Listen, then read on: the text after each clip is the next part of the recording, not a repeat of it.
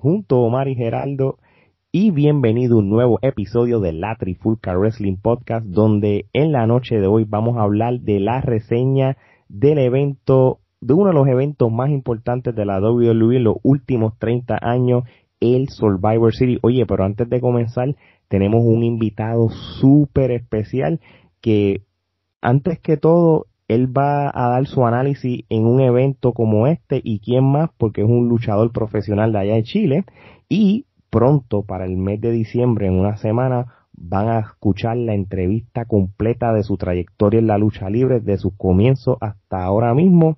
Así que sin más preámbulo vamos a darle la bienvenida a Alan S2S bienvenido brother ¿cómo estamos? Alan bienvenido.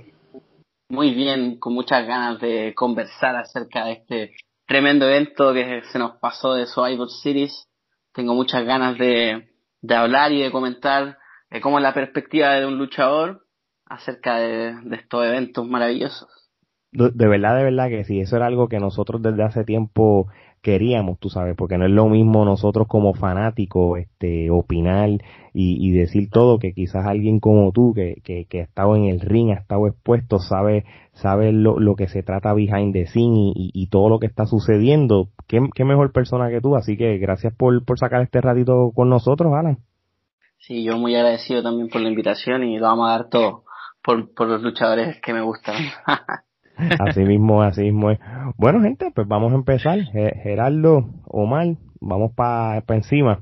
Oye, eh, como, to, como todo evento de la WWE, siempre tienen el pre-show. Y fíjate, yo me sorprendí porque ellos tenían callado lo que era el pre-show. Casi siempre uno lo sabe ya de antemano. Mira, este, va a haber una, esta lucha, eh, lo que sea, que uno lo sabe ya quizás una semana de anticipación. A mí me sorprendió de que lo tenían bien callado. Oye, un Battle Royale en un Survivor Series, jamás pensé. Pero mira, fue un, fue un Battle Royale bastante interesante porque no, tuvo luchadores de la talla como Dominic, John Morrison, Calisto, Rey Mysterio, Shelton Benjamin, Cedric Alexander, Dolph Ziggler, Ángel Garza, Carrillo, Ricochet, Apollo Cruz, Bobby Roode, Nakamura, Elías y Jeff Hardy, que, que fue como un, un Battle Royale bastante montadito, como dicen en Puerto Rico.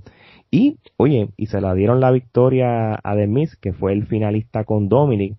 Y yo creo que esto fue más un build-up para Miz, porque como Miz es el que tiene la, el maletín del Morning the yo creo que yo creo que a él lo están elevando, porque parece que se está cocinando algo para Miz. Omar, ¿qué tú crees?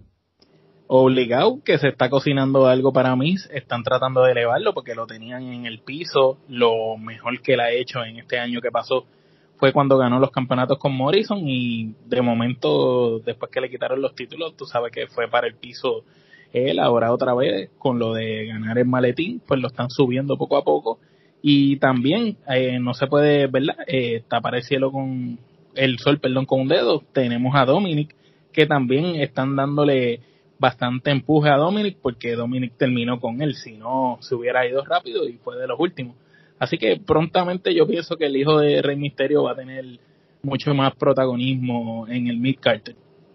Eso es así. Oye, Alan, este, el hecho de que, de que Miss es el Morning de Bank, porque se lo quitaron a Otis hace par de semanas, este, y, y ver que, que él, el número uno, que él es el, él fue el que ganó el Battle Royal, aunque sea un pre-show, y número dos, tienes a, Di, a Dominic, este, entre los últimos dos, como que dándole ese papel protagónico.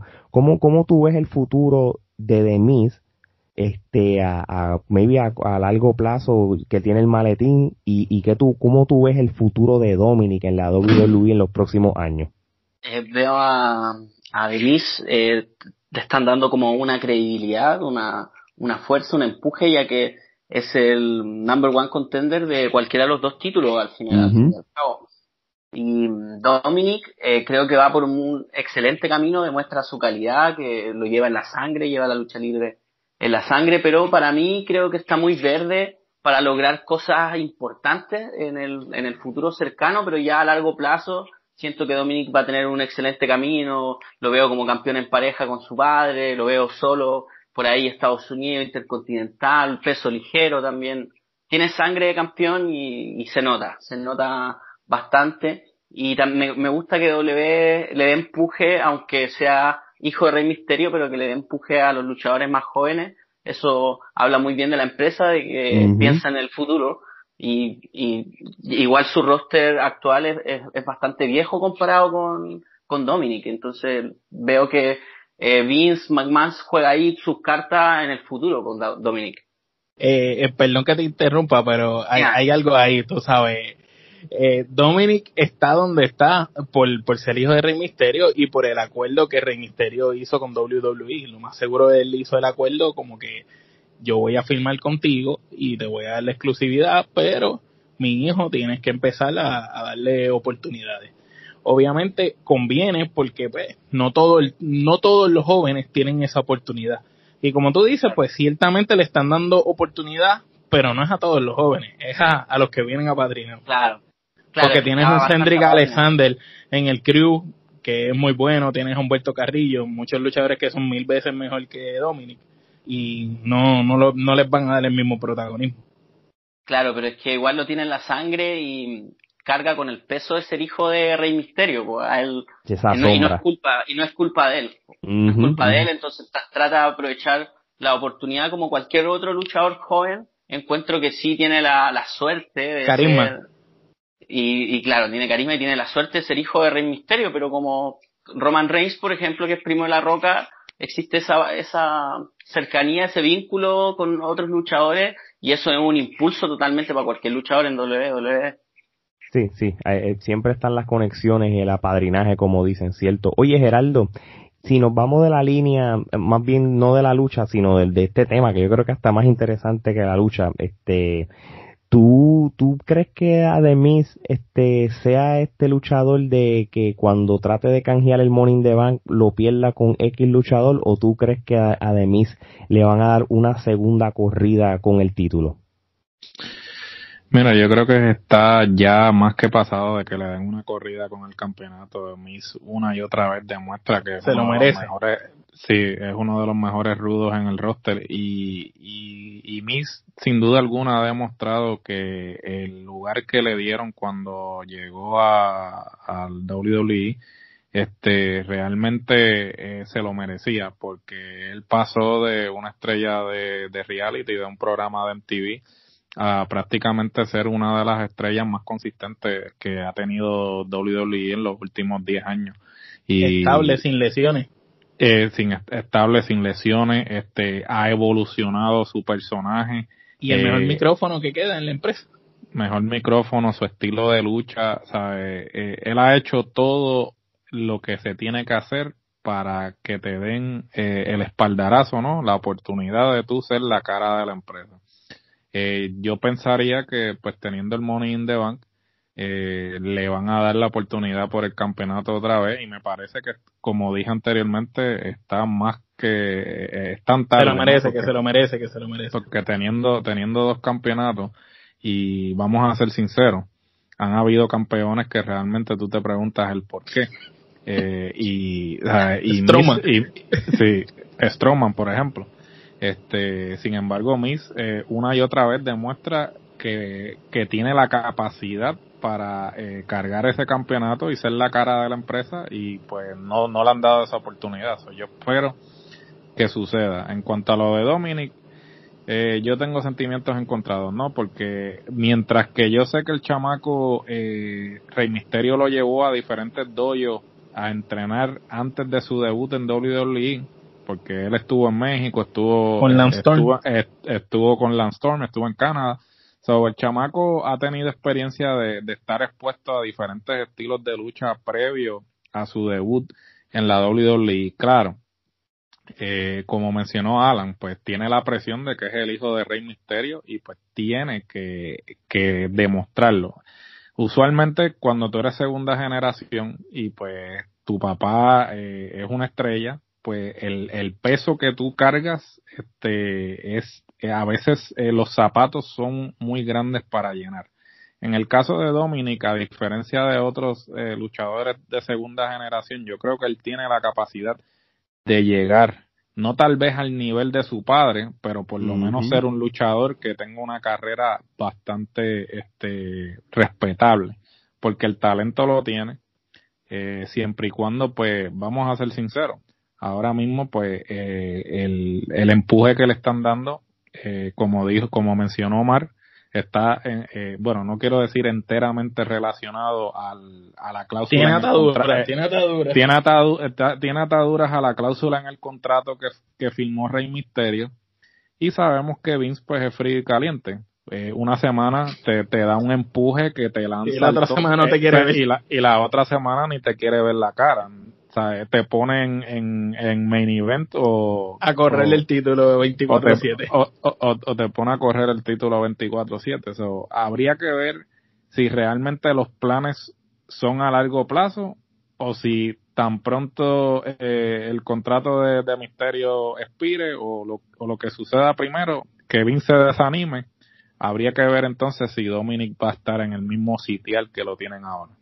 Eso es así. Y que no pasó por NXT y que no pasó por y que no pasó y, yo creo como dijo Alan yo creo que va a haber un momento que tienen que llevarlo paso a paso diferentes títulos diferentes corridas y para que entonces pues eh, tenga ya un mejor una mejor trayectoria o resumen para entonces hablar de él en quizás a, algo más grande. Oye, gente, vamos rapidito a dar el rating este de las kenepas, este del 1 al 5.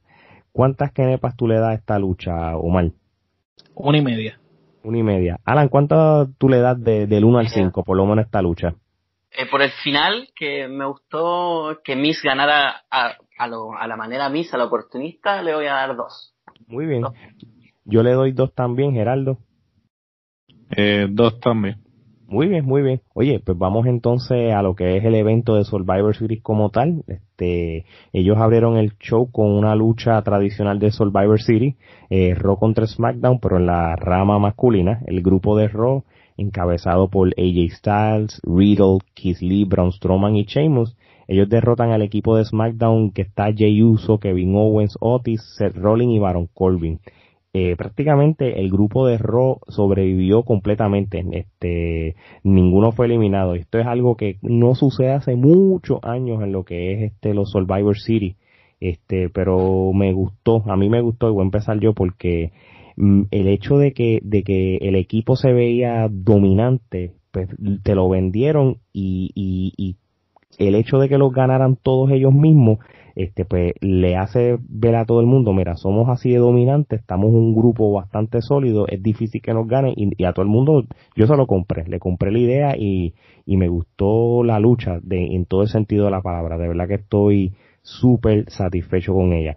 Eh, Alan, este, ¿tienes algún comentario sobre esta primera lucha? Em, concuerdo contigo con el, con el combate. Eh, siento que fue muy entretenido, pese a que fue una paliza de rock. Eso es así. Una paliza. Me gustó mucho el desempeño de Kevin Owens. Eh, demuestra su calidad luchística. Encontré muy raro. Kevin es una bestia. Seth Rollins haciendo, sacrificándose por el equipo como un mesías. Yo no entendía nada entonces, en realidad, quien tenía problemas era el equipo de SmackDown más que el equipo de Raw. Se vio bien, bien cohesionado y ganaron sin, sin mayor dificultad. Así que, pero el combate entretenidísimo, me, me gustó mucho, mucho, mucho. Eh, no de, secuencia, eh, o, por ejemplo Kevin Owen repartiendo Stoner, eh, algo que uno disfruta por, por el hit que te da una Stoner, ver una Stoner en el show. Sí, sí, esos finishers así es de sorpresa, como, como un arqueo. Sí, no, estoy, estoy muy de acuerdo contigo.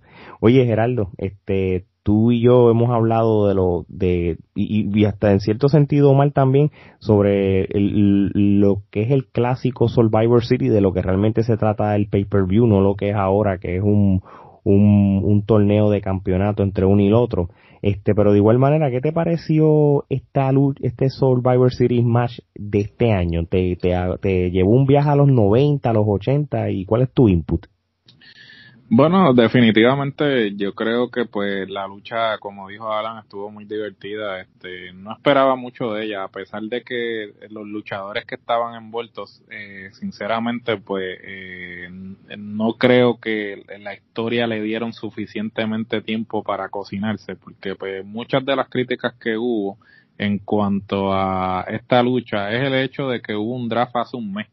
Entonces, realmente, ¿cómo tú podías comprar que estas personas estaban comprometidas con sus respectivas marcas. En la misma cuando, cuando, cuando lo que cuando lo que llevan es un, un mes en, en, esta respectiva marca. Entonces, mi, mi consejo eh, eh, para WWE, si van a continuar con esta dinámica de, de marca contra marca, pues entonces no hagas un draft justo eh, eh, eh un mes antes de Survivor Series porque la gente no te lo va a comprar. ¿sabes? La, ¿sabes? Que de la noche a la mañana, hace un mes él estaba en Raw y ahora está en SmackDown y, de la, y ahora pues tiene este compromiso de representar a la marca, yo no me lo compro, porque cuando realmente comenzó la división de las marcas, pues se hacía ese énfasis y tú realmente notabas que había una distinción entre, entre los rosters, ¿no? Porque eh, SmackDown era un programa que le daba más oportunidad a los Eddie Guerreros de la vida, a los Rey Mysterio, Kurt Angle y todo eso, y Raw siempre fue el programa que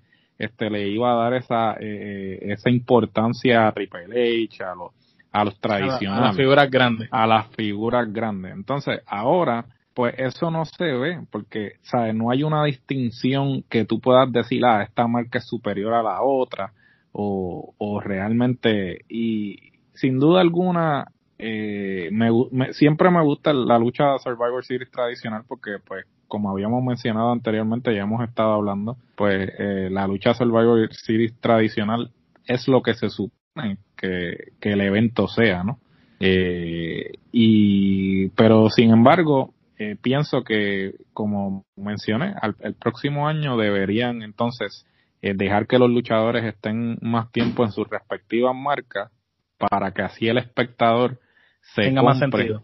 tenga más sentido que el, que el espectador diga, ah, ok, pues entonces este está comprometido con SmackDown y aquel con Raw y así sucesivamente. Muy bien, muy bien. Omar, ¿cuál es tu opinión sobre esta lucha y cualquier otra cosa que quieras hablar sobre ella? Pues mira, eh, básicamente ustedes han dicho casi todos los puntos, los que tú y Alan y Gerardo también dijo unas cosas que, que son muy ciertas. En mi opinión, pues considero que, como tú mencionaste al principio, el equipo de Raw estaba sumamente dominante. Tenía unos luchadores que tú decías, en serio, SmackDown tiene, tiene algún tipo de oportunidad.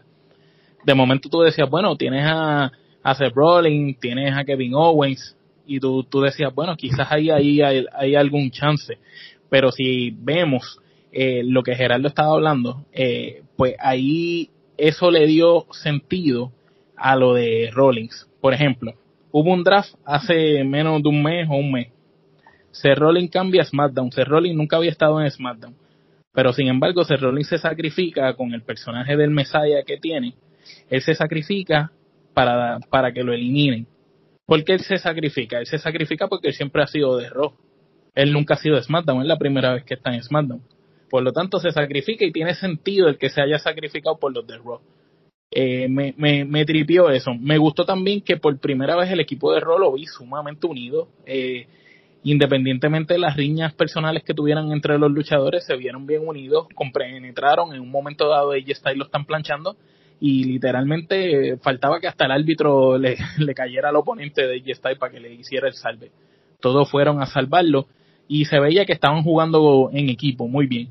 Y al final, eh, esa, esa picture del final en la que sale el gigante o el espaldas de G-Style y salen todos ellos celebrando en el medio del cuadrilátero, pues eh, daba la impresión de, de un grupo muy dominante. Me hubiera gustado quizás ver que la lucha hubiera sido quizás un poquito más larga. Eh, creo que uso Jimmy como que no, no encontré sentido que él estuviera ahí. No sé por qué no estaba Wyatt o otra persona eh, o el mismo John Morrison, no sé, eh, como que pienso que el equipo de SmackDown estaba flojito. Sí, sí, estoy de acuerdo contigo. Estaba muy flojo como para el nivel de lucha que tenía que, llevar. Oye, ¿y a cuántas canepas tú le das esta lucha? Le doy tres y media. Muy bien, Gerardo. Yo le doy tres. Alan. A mí me gustó y le voy a dar cuatro.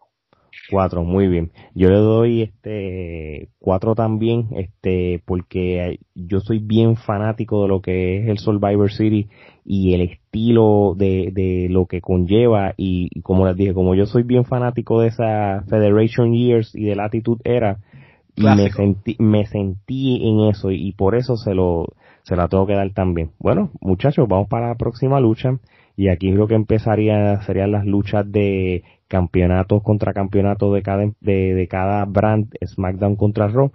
Los Street Profits derrotan a Kofi Kingston y Xavier Woods, este, una lucha que realmente a mí me era indiferente, pero obviamente como eran los campeonatos de cada, de pareja de cada brand, pues se tenía que dar. Este, Gerardo, este, ¿cuál es tu input sobre esta lucha? Pues mira, yo creo que yo coincido contigo. A mí me parecía que la lucha era irrelevante, ¿no? Este, hasta cierto punto, pues, eh, no tenía una razón de ser. Eh, no había, no había como que una historia que tú dijeras como que, ah, pues va a culminar en esto. Yo lo vi como un pase de eh, batón. Sí, de Goofy, pues, los Goofy gimmick dándole el batón a los Goofy gimmick nuevos.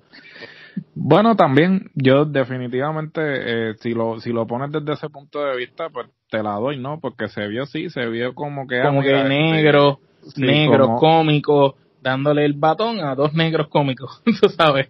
Sí, como que pasaron el, el batón, este, sin duda alguna, pero eh, no no lo no le vi sentido y, y mira, yo te voy a ser bien sincero y esto es una opinión bien personal ya a mí New Day no me no, me, causa ningún tipo de, o sea, yo pienso que si, ok, finalmente separaron a Big E, pues mira, sepáralo, separa a Kofi, separa a Xavier Woods, a ver si por lo menos individuales pueden hacer algo, porque ya, ya es, es, algo que cansa, o sea, yo creo que en algún momento, pues mira, sí, uno se reía, jijiji, lo, el, el gimmick, este, lo, la, la ropa colorida y todo eso, pero ya, ya, ya cansa, ya, ya no tiene como que. Ya van muchos años con unicornios y pancakes. Sí, entonces, obviamente sabemos que WWE le sigue dando exposición porque ellos venden, o sea, venden camisetas, venden eh, mercancía, esto. Unicornios. unicornios y, y cereal y pancakes y cosas, pues perfecto. Pero ya, ya cansa, ya como que, y ciertamente eh, deberían utilizar esta lucha como que para decir, ok, ya les pasaron el batón a los Street Profits, quítale los campeonatos, los títulos y los títulos y sepárelo. Y ya. Muy bien. Alan, tu opinión sobre esta lucha. Em, siento que fue face contra face, tag face versus tag face, entonces eso igual eh, genera que, em, que uno no se ponga del lado de alguna de los dos lados pero siento que hicieron movidas tag muy bonitas, el Street Profit demostrando una cohesión de tag team y las maniobras tag team muy bien ejecutadas. Eh, y siento con, con, el New Day, no, yo no estoy cansado del New Day porque ellos luchan muy bien. Entonces me quedo contento dentro de todo, dentro de lo que hacen. Y siento que la WWE los deja por la venta de camisetas y por, por lo que genera a un New Day aún creo que le pueden seguir eh, exprimiendo dinero a ese, a ese equipo. Y Steve Profit me encantó. De hecho, yo en esta lucha pensaba que ellos iban a ser peores que el New Day, pero estuvieron, creo que, un, un peldaño mejor y se llevaron la victoria. Sí, yo creo que, que en los Street Profits lo que sucede es que cuando tú los comparas con Kofi y Saber Woods, es que los Street Profits por lo menos son mucho más atléticos este cuando cuando cuando son deportistas venían de ser deportistas yo, déjame decirte una cosa ese frog splash que, que aquel hombre tiró Angelo agarra, eh, yo pensé que no, Montesford Montesford ese coge un aire que coge más aire que Rob Van Damme yo pensaba que estaba en el yo pensaba que por poco toca el techo el ton del don Sí, no, o sea, agarra un aire que es como si estuviese con una catapulta o algo. Sí. Él vuela, literal. Y yo, yo, yo, la, la lucha, si yo me voy, por lo menos la, la lucha si, eh, empezó lenta y fue entonces aumentando la intensidad, fue más o menos los últimos cinco minutos cuando cuando se vio como que la intensidad en, en, spot antes y, y yo creo que ya tú notas eh, que los Street Profits son mucho más jóvenes y vamos a ser realistas, Kofi Kingston y Sarah son unos veteranos este y, y, no tienen la misma agilidad de hace 10 años, especialmente Kofi Kingston. O sea, Kofi Kingston era lo que llegó a ser, era una, una versión diferente a los Street Profits, pero hace 10 años él podía hacerte movidas al estilo de los Street Profits. So, sí, pues, lamentablemente, tú sabes, todas estas luchas que hubo en el Survivor Series de campeón contra campeón, este, lamentablemente, pues, eso de qué se trata, que es campeón contra campeón, entonces, pues, es bien difícil, este, hacer el build-up de los storylines, por más que uno los quiera hacer, tú sabes, este, y es como todo. Sí, pero este perdón que te interrumpa, en años anteriores, cruzaban a la otra marca y le caían encima o algo. y hacían, eh, eh, tú sabes, a mí me hubiera gustado ver a lo mejor a New Day haciendo un in-ring y que de momento hubieran salido los Street Profits por el público y le hubieran dañado el segmento y se hubieran enredado a pelear. eso ya te decía, ah, quiero ver esa lucha, pero es como decía Gerardo, no tuvo ningún tipo de... Lo que, lo que pasa es que lo que pasa es que yo creo que este año este la misma WWE estaba hasta bastante incierto que ellos querían hacer para el Survivor Series y hubo muchas cosas de a última hora, tú sabes. O sea, que tú estás diciendo que esa cartelera la escribió Vince en una servilleta después de comer. Pudo haber sido este cosa terminó como él escribió la cartelera y le dijo a Triple H llámate a esos luchadores y ponlos, ponlos ahí en cartelera para mañana sabrá Dios mano sabrá Dios pero pues eh, sí, ellos, ellos, mm, el, eh, esa, esa, esa riña de Roy SmackDown, de que hubo invasión como hubo en los últimos años, como pasó no con...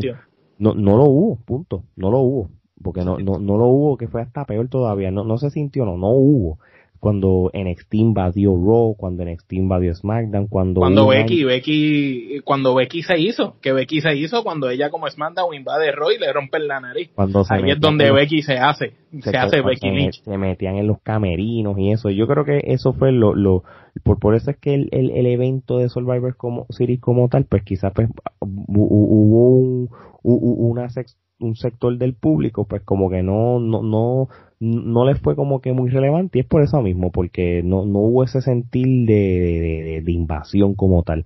Este, ¿quién falta por opinar? Omar, ¿ya tú hablaste? Yeah, yo he hablado aquí e interrumpí a todo el mundo. Este, mira, nada, comentario rapidito. Yo creo que los Street Profits eh, son buenos, tienen futuro, pero tienen que empezar a hacer cosas diferentes. Eh, si siguen haciendo lo mismo, le va a pasar como en New Day que por hacer tanto, tanto, tanto tiempo lo mismo, aunque les dé resultados a la empresa, llega un momento en que cansan un poco y, y aburren. Eh, la lucha, si nos venimos a hablar de lucha libre como tal, la lucha fue buena, fue una buena lucha, los cuatro son tremendos atletas, la lucha tuvo muchos spots, buenas movidas, como mencionó Alan y mencionaron ustedes. Eh, realmente pienso que el final me gustó que, que se dieran ese reconocimiento, fue como un pase de batón me hubiera gustado quizás los Street Profits le cayeran encima después a New Day y se volvieran rudos y ahí hicieran algo distinto y no lo mismo de siempre. No, ok. Ya. Alan, ¿cuántas kenepas tú le das a esta lucha?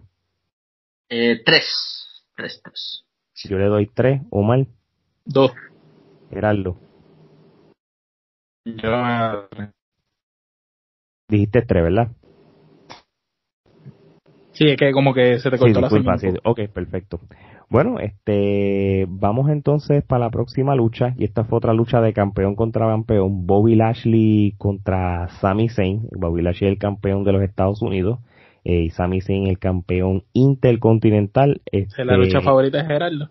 No, pero va, dila tú primero, ¿Qué, qué, te pareció la lucha como tal, este Omar? Mira, eh, la, la peor lucha de la noche. Eh, pienso que esa lucha tuvo el carisma de un lavamano, Sami Zayn vendiendo como Shawn Michaels las movidas, tratando de hacer lucir a Lashley mejor que nunca, pero pues cuando es bueno el ángulo y buena la historia es buena, cuando es mala, por más que lo trates de hacer magia dentro del ring, no vas a llegar a ningún lado. Muy bien. Alan, ¿qué tú piensas de esta lucha de, de US Title contra Intercontinental entre Sami Zayn y Bobby Lashley? Eh, la vi muy creíble. Eh, encontraba que es obvio que Lashley va, si agarra a Sami Zayn lo, lo, va a partir. Entonces Sami eh, intentaba en lo posible con su velocidad y mucho carisma además. Y siento que fue que la que tenía que bajar un poco el evento esta lucha. Tenía como esa ese factor y me gustó mucho el final. Me, tengo algo con la llave de Bobby Lashley, entonces se ve muy creíble, muy fuerte y derrotó a como si nada al campeón intercontinental, que es un excelente luchador por lo demás. Muy bien, Gerardo. Bueno, la movida final de Lashley se la robó al Super Gladiador. Este, es el de Puerto Rico, tú dices.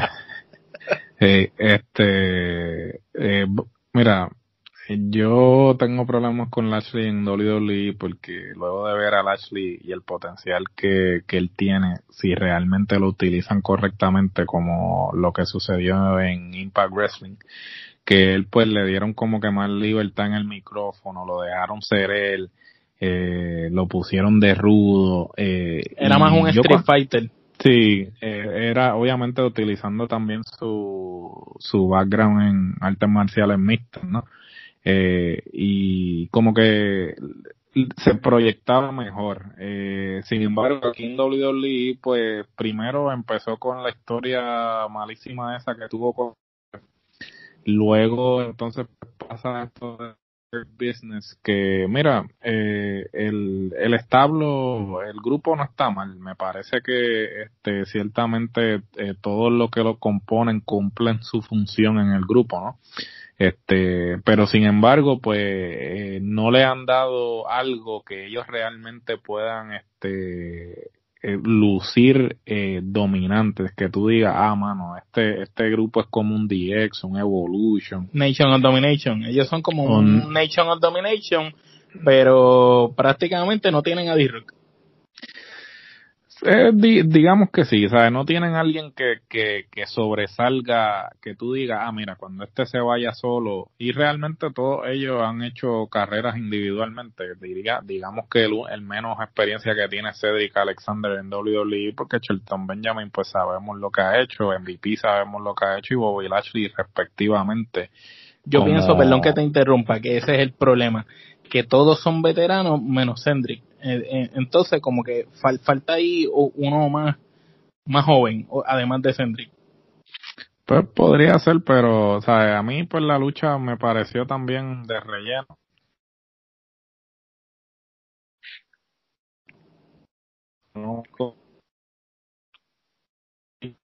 Ah, efectivo como siempre, pues la labor de, de, de Sami Zayn es siempre magistral eh, posiblemente uno de los mejores junto con Cesaro, uno de los mejores luchadores que tienen en el roster que quizás nunca le han dado la oportunidad del todo de brillar. Eh, pero siempre hacen el trabajo, este, le dan limones y ellos hacen, y en este caso, este, Sami Zayn le dan limones y él hace limonada, ¿no? O sea, el, el tipo con lo que le dan trabaja. Es las características de, pues, para mí, mi opinión, este es un luchador este al 100 al, 100. Este sí, la lucha como dije, rellena. Es más, debieron haber este cambiado el, el, Show y debieron haber puesto la, la, no es como que sería la primera vez que lo han hecho porque por el este, título el, Intercontinental y el US lo, ponen a cada rato en, en pre-show Deben haber puesto el Battle Royale en la cartela y poner esta lucha en el, en el pre-show.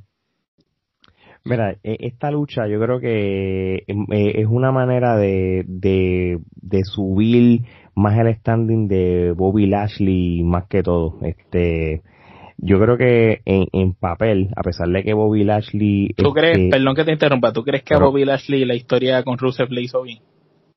Bueno, este, yo creo que ya. Porque yo pienso que eso fue lo que lo, terminó de enterrar. Pero es que ya prácticamente ha pasado ya tanto tiempo de eso, de que eso fue borrado. Una vez él tuvo la lucha en WrestleMania, este, ya prácticamente, pues, eh, eh, prácticamente, pues, eso pasó como a un segundo plano. El problema que yo tuve con ese storyline de Ruth, la voz y todas esas cosas fue, primero, de que no, no, era un storyline que no tenía sentido. Número dos, que, que te la pusieron cerrando el programa de Raw antes de un Royal Rumble tan importante. Entonces, pues eso fue como que le dejó un mal sabor a Bobby Lashley.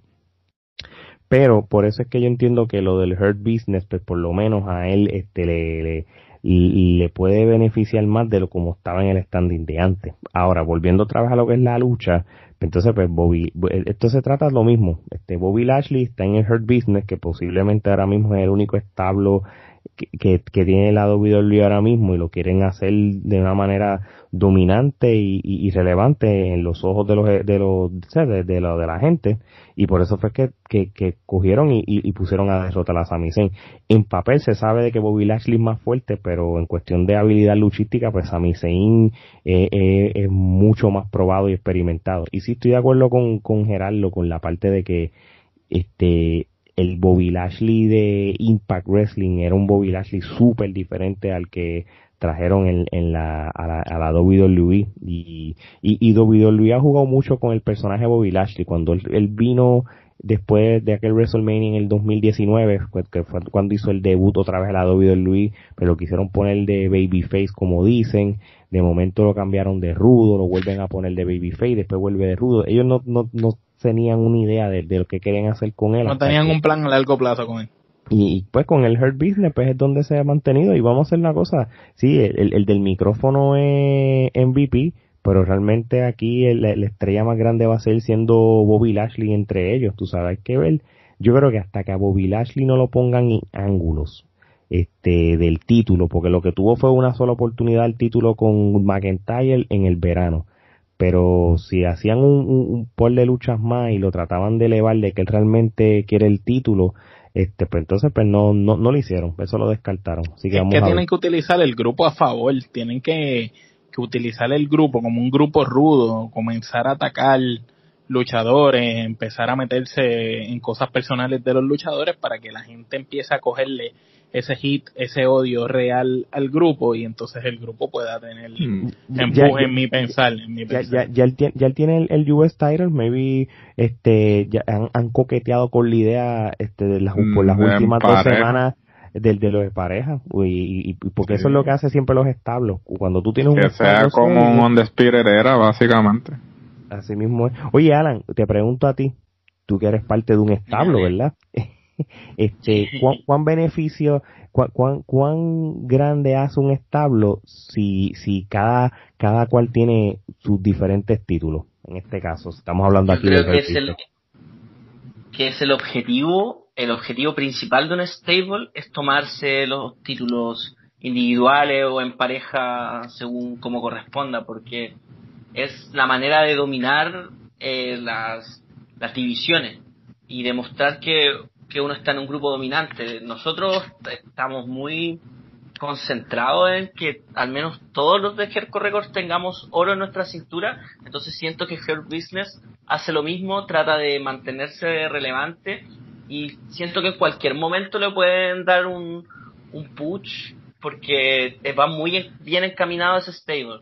Que tienen bastante credibilidad con, el, con, lo, con lo que hace con el micrófono MVP y como concuerdo con ustedes que falta como una estrella, un, una, un rostro mejor, pero está muy bien elaborado el stable. Con eso me siento muy, muy cómodo al verlos y, y es, muy bacán, o sea, es muy bacán un grupo de que tenga algo único.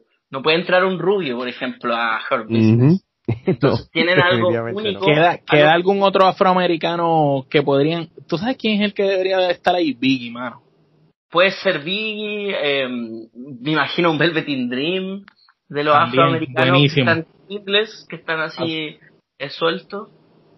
Y mm. eh, la entrada última de Cedric creo que es perfecta también para él, que estaba en el aire. Básicamente estaba en, luchas de relleno. De hecho, en Survivor Series siento que él participó en, una lucha de relleno. Eh, pero ya al entrar a un stable le da un, una fuerza o un, un, camino a un luchador que estaba en el aire una estabilidad. Una estabilidad y un propósito que es seguir lo que, lo que quiere el líder. Eh, si vamos por los títulos, si vamos a ayudar al, al single del, del equipo, eh, lo ayudamos. Así veo la, el, cómo se maneja un stable y lo más importante siempre es ir, ir por el oro, por la, por la, el, el oro para dominar las divisiones. Así mismo es, y le subes el standing. Oye, y, y, y en esta lucha como tal, ¿cuántas kenepas, cuál es el rating que tú le das del 1 al 5? Ya, yo le voy a dar eh, 2,5 por, por 0,5 por Sami Zayn, que vende muy bonito su, eh, a sus rivales, lo hace ver demasiado fuerte y eso es lo que cada luchador debería tener en su ADN. Yo creo que dijiste lo, y dijiste lo clave. Yo creo que eso fue. Sami Zayn hizo lucir bien a, la, a, a, Lashley también. Yo creo que diste un, un, un buen punto. Omar, ¿cuántas kenepas? Eh, por el esfuerzo sobrehumano de Sami Zayn, eh, como estamos hablando antes de comenzar a grabar, eh, que cuando le dio Lashley el lazo vaquero dio casi tres vueltas y se lo vendió mejor que Shawn Michael a Hulk Hogan, eh, hay que darle dos, dos kenepas. Muy bien, Gerardo. Yo le doy dos kenepas por Sami Zayn, igual. No, y vámonos unánime. Yo también le doy dos kenepas también. Este, yo creo que de verdad yo Sami Zayn, este, yo creo que después de ese lado del match que tuvo el mes pasado, yo creo que él merece mejores luchas desde de este punto en adelante. Oye, este, vamos a esta próxima lucha. Este, Sacha Banks contra Asuka. Este, no, no es una lucha que nunca se ha dado, ellas han luchado varias veces. De igual manera, sí puedo decirle que ambas cada vez que luchan, este, lo dan todo Y, y, y, no y no fue la excepción. Este, fue una muy buena lucha. Este, obviamente, pues para la sorpresa de muchos, tú sabes, ganó Sacha. Y digo sorpresa no porque porque e, ella no es capaz de ganar, es que acá ha estado en este en, esta racha dominante, tú sabes. Obviamente, pero este fue un roll no fue que, que, fue una, le, hizo el, el, bank statement o cualquier otra llave para derrotarla, fue una lucha pues y, te dieron un final que tú no te esperabas. De igual manera me, me encantó la lucha, no me aburrió, este creo que las mujeres este el año pasado sí este hubo tuvieron una racha de que quizá muchas de las luchas no fueron muy buenas pero en el 2020 eh, la división femenina ha sido mucho mejor este especialmente de agosto en adelante. So muy muy buena lucha este. Oye Gerardo y entonces en el caso tuyo qué tú opinas de esta lucha pues mira, eh, como mencionaste anteriormente, esta lucha no es la primera vez que ellas luchan y, y cuando eh, mencionemos la lucha de eliminación de las mujeres voy a hacer un comentario ¿no? que va más acorde con esto próximo que voy a decir. Eh, me parece que WWE eh, no está utilizando su roster de mujeres al máximo. hemos visto cómo pues por los pasados meses la dinámica ha sido Bailey Sacha este Sacha Aska y así sucesivamente. Y me parece que pues vuelvo y repito llega un momento en que y que conste que esto no es este restándole méritos a la lucha. La lucha pues fue muy buena claro pues han luchado anteriormente y siempre han tenido una buena química no y nunca defraudan. Pero me parece que seguir repitiendo lo mismo más de lo mismo. más de lo mismo, llega un momento en que, mira, tú tienes un roster este de mujeres muy talentosas eh, que podrían este estar haciendo mucho más de lo que están haciendo, que, las pones a luchar en, luchas de 3 para 3, 6 para 6, eh, lo que estén haciendo ahora para tenerlas en televisión, pero ¿sabes? desarrolla cada una, ¿sabes? desarrolla el personaje de cada una para que cuando lleguen a retar por el campeonato, tú realmente te compres el que, ah, mira, este está retando por el campeonato por X o Y razón. Y me parece que deberían entonces eh, trabajar más el roster, en vez de estar simplemente repitiendo la, la misma lucha mes tras mes. Pero, como dije, la lucha eh, fue muy buena. No tengo ninguna queja. Muy bien. Omar tengo un comentario que va de acuerdo, más o menos de acuerdo con lo que Gerardo estaba diciendo. De cierto punto en adelante, una vez ya dejamos de tener la presencia de Becky, la presencia de Charlotte, comienza la unión entre Sacha y Bailey, empezamos a ver una debacle en el roster de mujeres de WWE en las marcas principales. Entiéndase en Roy SmackDown. La presencia femenina ha ido disminuyendo la cantidad de apariciones de las mujeres ya no es comparativa a lo que era antes, ni tampoco el tiempo de las luchas, ni nada por el estilo. Esta lucha pues fue una lucha muy buena entre ambas mujeres, se conocen ya como ya lo mencionaron. La lucha tuvo tremendos spots y el final fue uno, como mencionó Alex, que, que ganó Sacha porque ya se lo merecía, porque ya eh, Asuka tenía dos victorias sobre ella, pero en esta victoria de Sacha ella, eh, fue una victoria que no afectó a Asuka. Fue una victoria que fue limpia, pero tampoco fue sorpresiva, no fue una victoria así contundente, bien sólida, que tú pudieras decir, le ganó. Deja la puerta abierta a que Sacha es tremenda luchadora, pero Asuka sigue siendo superior según como lo están ellos vendiendo. Muy bien, Alan. Eh, concuerdo con Omar sobre que, claro, que Asuka queda bien parada. Eh, destaco mucho a Asuka como luchadora, es una de mis luchadoras favoritas. Siento que lleva eh, básicamente casi 10 años siendo el top 3 de las mejores luchadoras del mundo. Eso habla bien de ella. Por eso le dan tanto protagonismo, sin, sin que ella pueda hablar mucho inglés. Siempre le dan algo, siempre eh, tiene credibilidad. Imagínate si hablara. Imagínate si hablara. Dominar al idioma no sería, es que es como lo único que le falta. Y Sacha siento que merecía esta victoria, merece como esta credibilidad. Siento que al ser campeona de, SmackDown como que le faltaba una credibilidad, ya que eh, luchaba con ayuda de Bailey, como que no se veía sola creíble y ya venciendo a Kana, que para mí es de las top mundiales, top top mundiales, se levanta un poco más su reinado, se le, da un poco de credibilidad. También siento eso que, que les dan muy poco tiempo y poco protagonismo en lo que es Raw y SmackDown. Y habiendo dos títulos por marca y teniendo los títulos tag team deberían haber las suficientes oportunidades para las para el roster femenino. Pero algo pasa en W que le están dando menos oportunidades. No sabría decirte correctamente, pero siento que algo pasa porque cuando era el, el tiempo de eh, evolución, sea, del evento que iban a hacer de, las mujeres, le daban mucho más mucho más protagonismo, le daban main event de, eventos semanales, ahora son solo Tenían más luchas por el evento, tenían más, había más presencia femenina. Más tiempo de tiempo de lucha, la, la storyline también tenían protagonismo, ahora siento que solo lo hacen eh, al menos en rock que es como humillar a Lana, como que es la, el storyline femenino. Y es como por cumplir. Claro, y es como por cumplir. Y es en SmackDown, que era la historia de Sacha con Bailey, y sería. Entonces siento que falta más protagonismo femenino porque talento, yo encuentro que tiene mucho talento la, la luchadora. muy bien, muy bien. Eso es así, estoy muy de acuerdo contigo también. Este, Gerardo, ¿cuántas kenepas tú le das a esta lucha? Yo le voy a dar tres canepas. Yo le doy tres también. Gerardo, Omar, perdón. Tres también. Alan. Eh, tres. Muy bien. Vamos para la lucha de, eliminatoria de 5 contra 5 de Raw vs SmackDown, pero la rama femenina. Este, vieron todo lo que sucedió y vieron el final.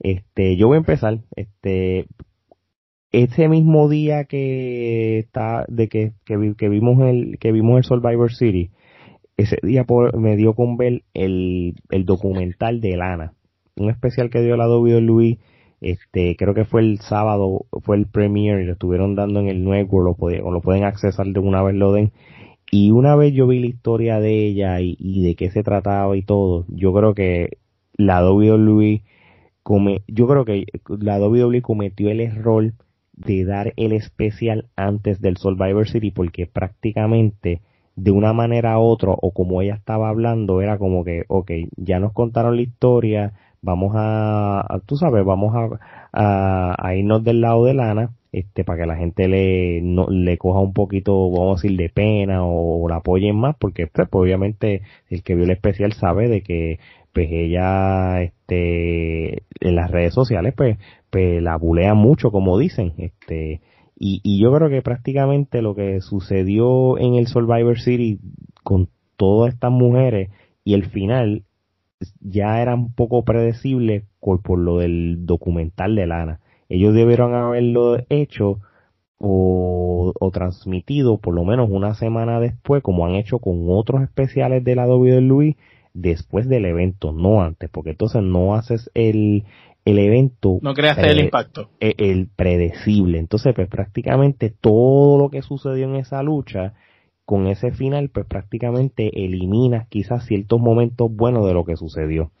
Esa es por lo menos la opinión que yo puedo dar. Y que gracias a Dios, pues no la, no la metieron, no la tiraron en otra mesa. Es lo único que puedo decir. Eh, Alan. Em, concuerdo contigo, Alex, eh, pero me gustó mucho la credibilidad de las campeonas en pareja. Ah, no son eh, dominantes, porque imagínate. En comparación con las otras luchadoras. China, China, tú, tú ves a China y tú, a ti te da miedo, a mí me da miedo. y Naya Jax muy fuerte no la bajaban nunca. El, el de Rayo, Squad tuvo que hacer movida en pareja para, para dañarla.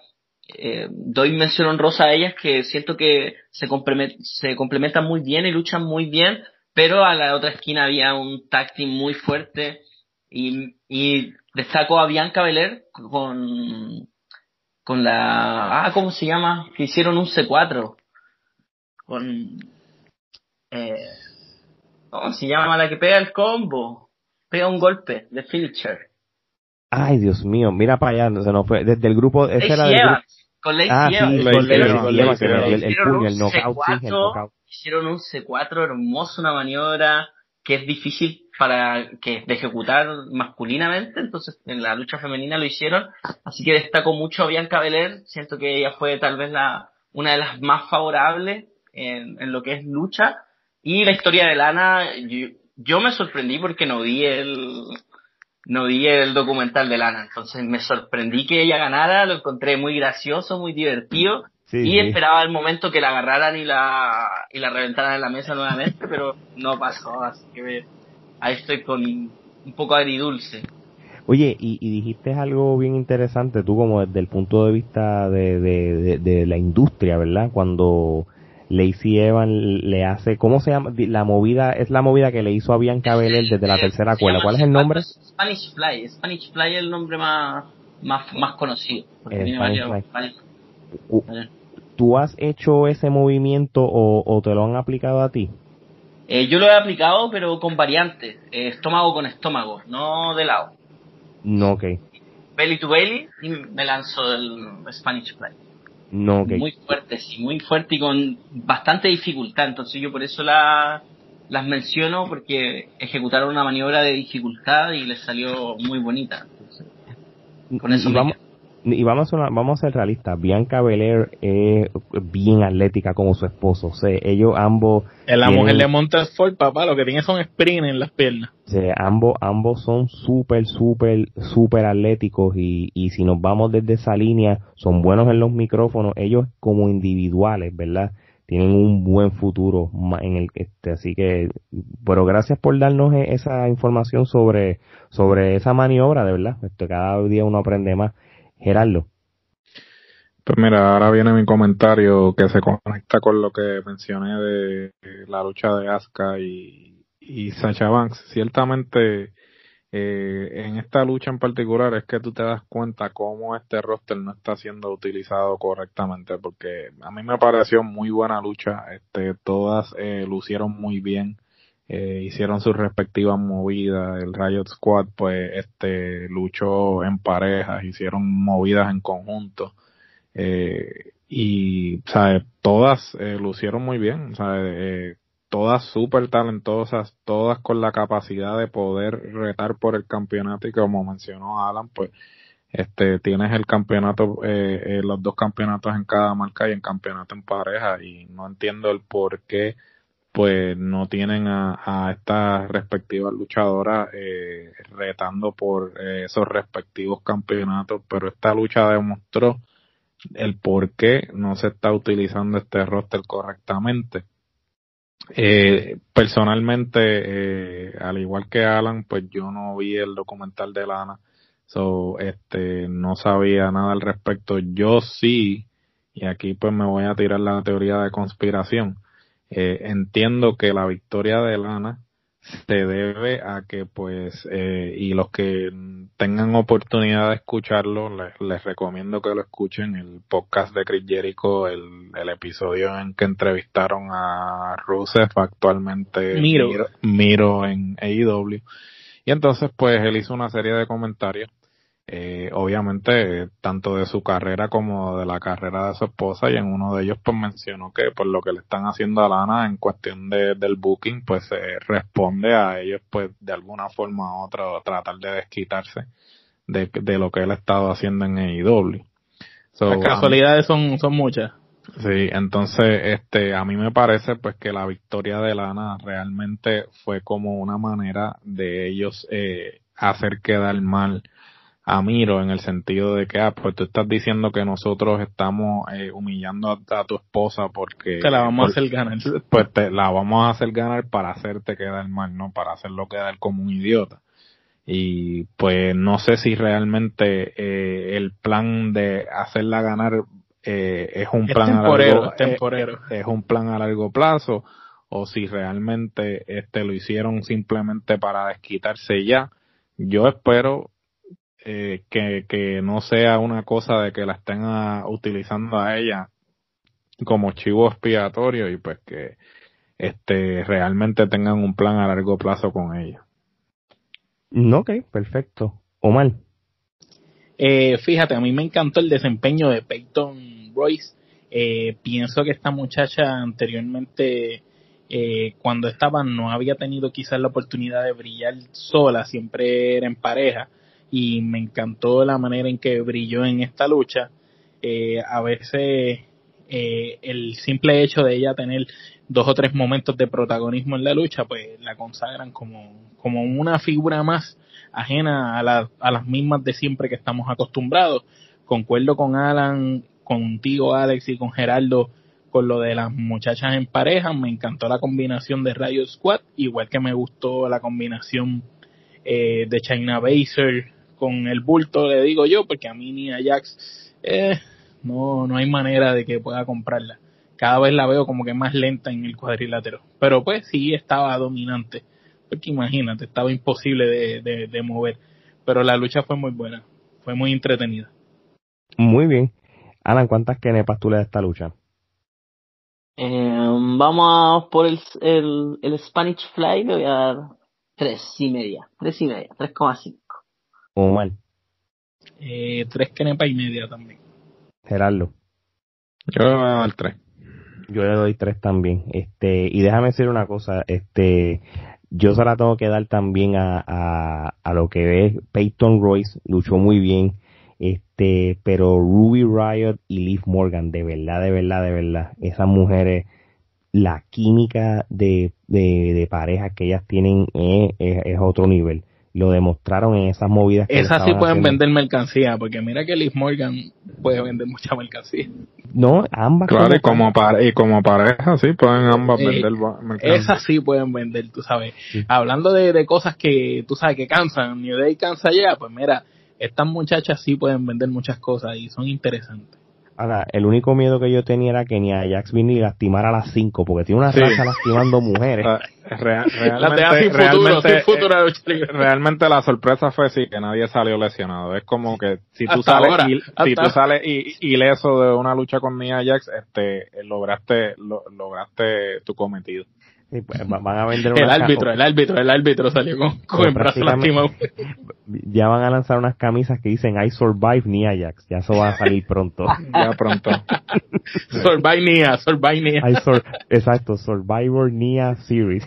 sí, básicamente. Pero si te rompe la nariz, te va bien. Oh, oye, sí, sí, sí, sobrevive. Así se hizo una estrella. Así, se hizo una estrella. Con una nariz rota, para que tú veas. ¿Quién diría? Yo te aseguro que si le preguntan a Becky Lynch eh, si, si sabía que el que le partieran la nariz iba a ser de su carrera lo mejor, ella no, no se iba a imaginar lo, lo grande que iba a llegar con una nariz rota. Yo creo que se lo hubiera dejado partir desde el principio. Oye, Alan, antes de ir al, al, al, main event, te pregunto a ti, ahora que pusimos el tema de Nia Jax y, y pues, la, la, la reputación, no, no la reputación, sino yo creo los que hechos, son los hechos. Los hechos están, este, cuán, cuán difícil, y aquí no vamos a mencionar nadie, ni vamos a comprometer tú en general en tu experiencia como, como luchador en esta industria, cuán difícil es uno luchar con alguien que pudiera tener una reputación de que, mira, esta es una persona muy difícil con trabajar porque él tiende a lastimar a otras personas y eso. ¿Cómo, cómo, cómo, cómo, tú como profesional puedes manejar y lidiar algo como eso?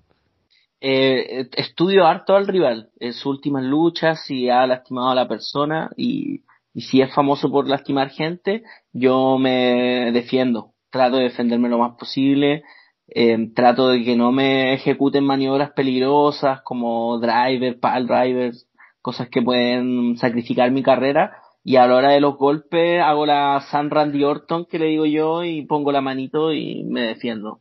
Es lo único que, que puedo hacer porque es mi carrera al final lo que uno se arriesga y si me toca un luchador que es golpeador o que a la primera me golpea y, y, no sé, me saca sangre me pega muy fuerte, ya me empiezo a defender. A te vas derecho, como, como dicen acá, te vas derecho. Defiendo y trato de ser más, eh, más histriónico a la hora de vender, ser mucho más, mucho más histriónico, al nivel de sobreactuado incluso un poco, pero es porque me, me defiendo, me defiendo. Ok, muy bien, muy bien. bueno, hay, una historia que algo así pasó entre André Giant y Ultimate Warrior. Que Ultimate Warrior le, gustaba darle eh, de mala gana a, la gente. Y, cogió a André y le metió. Y André ya había hablado con él. Y cogió hasta que André le puso el puño. Ni siquiera se lo dio. Simplemente se lo puso en el frente y, y lo noqueó. Sí, le, le, le, puso el puño cuando estaba corriendo las cuerdas y de ahí en adelante el Timo Warrior dijo, espérate, está, déjame, déjame no... déjame bajarle, déjame bajarle un poquito. Ah, no, y pasa, a veces eh, te golpea muy fuerte y uno golpea de vuelta. Eh, ha, pasado con Chris Jericho y Shane, cuando le pega un jab y después eh, Jericho le pega unas dropkick a la cara, al, al rostro literalmente. Y Brock Lesnar con Braun Strowman Braun Strowman le pega un rollazo medio pasado y Lesnar le pega combo en la cara unos strikes con toda su fuerza y a bajar. Pero yo me imagino que Strowman tuvo que haber sentido los golpes, porque acuérdate que Brock Lesnar es un peleador de verdad. Peleador de verdad, entonces recibir esos golpes de, UFC de dejan mareado. No es lo mismo tú hacer eh, lo, que, lo que hacía Strowman, que Strowman era bodybuilder, tú sabes, alzar peso y ser bodybuilder que, que coger el par de puños de verdad peleador, entonces igual uno tiene que ir con cuidado. Siento que Nia Jax es un poco abusadora en ese caso, porque tiene una condición física que las otras luchadoras no, no pueden y lo más probable es que golpeen más fuerte que la otra y siento que se aprovecha un poco de eso y las luchadoras también le, tienen miedo después con ese tipo de... Yo pienso que es que no, no, no sabe utilizar bien reconocer su cuerpo. No sabe medir, sí. Porque, porque luchadores como Bray Wyatt, que también es de ese tipo de cuerpo así grande, pesado, eh, si tú ves Bray Wyatt, él, hasta ahora, ¿verdad? Yo no he escuchado ninguna historia que haya lastimado a nadie. Tú sabes, y él utiliza su cuerpo a su favor, igual que Samoa Joe. Domina mucho más su peso, tal vez. Nia no, no domina tanto su, su, su cuerpo, su estabilidad corporal no la domina, entonces tampoco lo... Cuerpo, cuerpo bonito, ¿verdad? Sexy, tremendo cuerpo. Es, depende para, para los para, para los colores. Para los los colores, ¿verdad? Ay, Dios mío. Oye, vamos, vamos a cambiar el tema con el main event de, de este evento. Este, antes de hablar de, del homenaje al Undertaker al final, este Roman Reigns venció a Drew McIntyre y entre estos dos hacen entonces 2 y 0 a favor de Roman Reigns, si no me equivoco, desde que Roman luchó por primera vez con él en el WrestleMania hace un año atrás. Este, pero, pero ellos, pero eh, una de, creo que esa misma lucha que, que estás hablando, la primera Roman cogió una escalpiza. Entonces la lucha se la dieron a Roman por lo que era, pero Roman cogió una escalpiza la primera vez de sí, No, pero y, y, y, si tú notas el, hace un, año a lo que fue la lucha de, de, del domingo, pues prácticamente estamos hablando. Es un Roman distinto. Es, un Roman distinto, es un Drew McIntyre distinto y más que todo son los campeones, las cabezas de, de, de la empresa ahora mismo.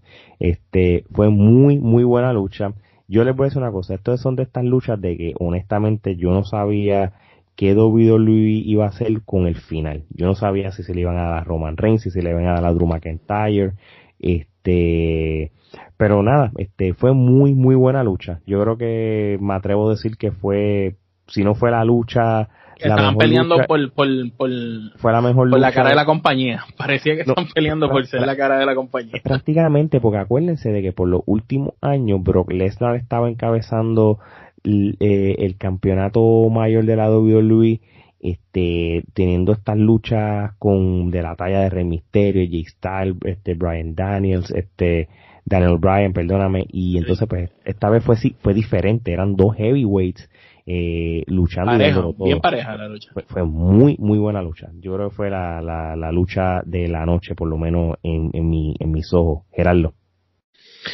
Pues mira, eh, coincido, fue la lucha de la noche, es la primera lucha de campeonato que, que he visto en mucho tiempo, que realmente ambos luchadores eh, están al mismo nivel. Eh, este, esta corrida de, de Roman como rudo, sabe, me encanta, era algo que, que tenía que haber sucedido ya hace un siglo. Y, Desde que se separó del grupo de, del Chill. Finalmente ejecutaron el promo que hizo en SmackDown. Este le quedó excelente eh, me parece que le están dando rienda suelta en lo que respecta a los promos y a la y al personaje que inclusive tiene a Paul Heyman, y Heyman y, Heyman no, y, y, Heyman realmente no está haciendo tanto porque pues Heyman es acostumbrado a pues a, hacer el micrófono hacerlo todo hacerlo todo. hacerlo todo y sin embargo Roman está cargando el peso él mismo con sus promos como se proyecta yo, yo me imagino que Heyman lo que está haciendo es aconsejándolo. Eh, sí Heyman es, lo que a decir afuera no no así no dilo así tú sabes sí sí de probablemente Heyman le está dando los, pies los pies forzados y entonces él, le, da lo, lo, que le llaman efecto español los bullet points este y, y entonces él este desarrolla ese esa idea él le dice mira habla de esto y entonces Roman corre con eso que realmente así era que se hacían los promos, como se hacían los promos en el Atitudera. Ahora todo lo, lo escriben al, al detalle. Sí, ahora es completo. antes, en el Atitudera y pues desde tiempo inmemorial te daban una idea de, mira, de esto es lo que tú tienes que hablar y entonces el luchador era el que se encargaba de desarrollar la idea cuando hacía el promo. Pero volviendo a la lucha, para no desviarme, este, la, la lucha excelente, ambos están en su mejor momento eh, eh, pienso que esta lucha se tiene que dar en otras circunstancias. Yo pensé que esa lucha en WrestleMania me la quiero ver. Sí, eh, a mí me parece que si no terminan ejecutando lo que yo entiendo que, que iban a ejecutar, que era D-Rock este, apareciendo para luchar con Roman, deberían entonces explorar la posibilidad de que sea McIntyre contra Roman. No sé cómo lo van a hacer porque pues están en, en marcas eh, diferentes, pero deberían inventarse algo. El Royal Rumble. Para que pierde el campeonato uno de los dos antes y gane el Royal Y el otro y el otro rete. Eso sería este interesante. Pero sí, la mejor lucha de la noche y ambos están en su mejor momento y me gustaría ver esta lucha nuevamente, pero quizás en WrestleMania. Muy bien, Alan, tu opinión. Em, me gustó también el combate, eh, muy, muy parejo, muy reñido, muy físico. Siento que me encanta mucho el personaje de Roman Reigns. Un Roman Reigns Hill se potencia mucho por su potencia física. Siento por ahí que no necesita tanto al, al uso que lo acompaña. Jay Uso es. Sí, Jay Uso, sí. Eh, siento que no lo necesita. Eh, el foul ya sí es porque su personaje es villano, tampoco siento que Roman necesite ganar con Foul y con ese tipo de... Lo que pasa es que, eh, perdón que te eh, interrumpa, yo pienso que Jay está ahí para por el factor de la historia de la familia. Creo que es eso nada más. Claro, claro.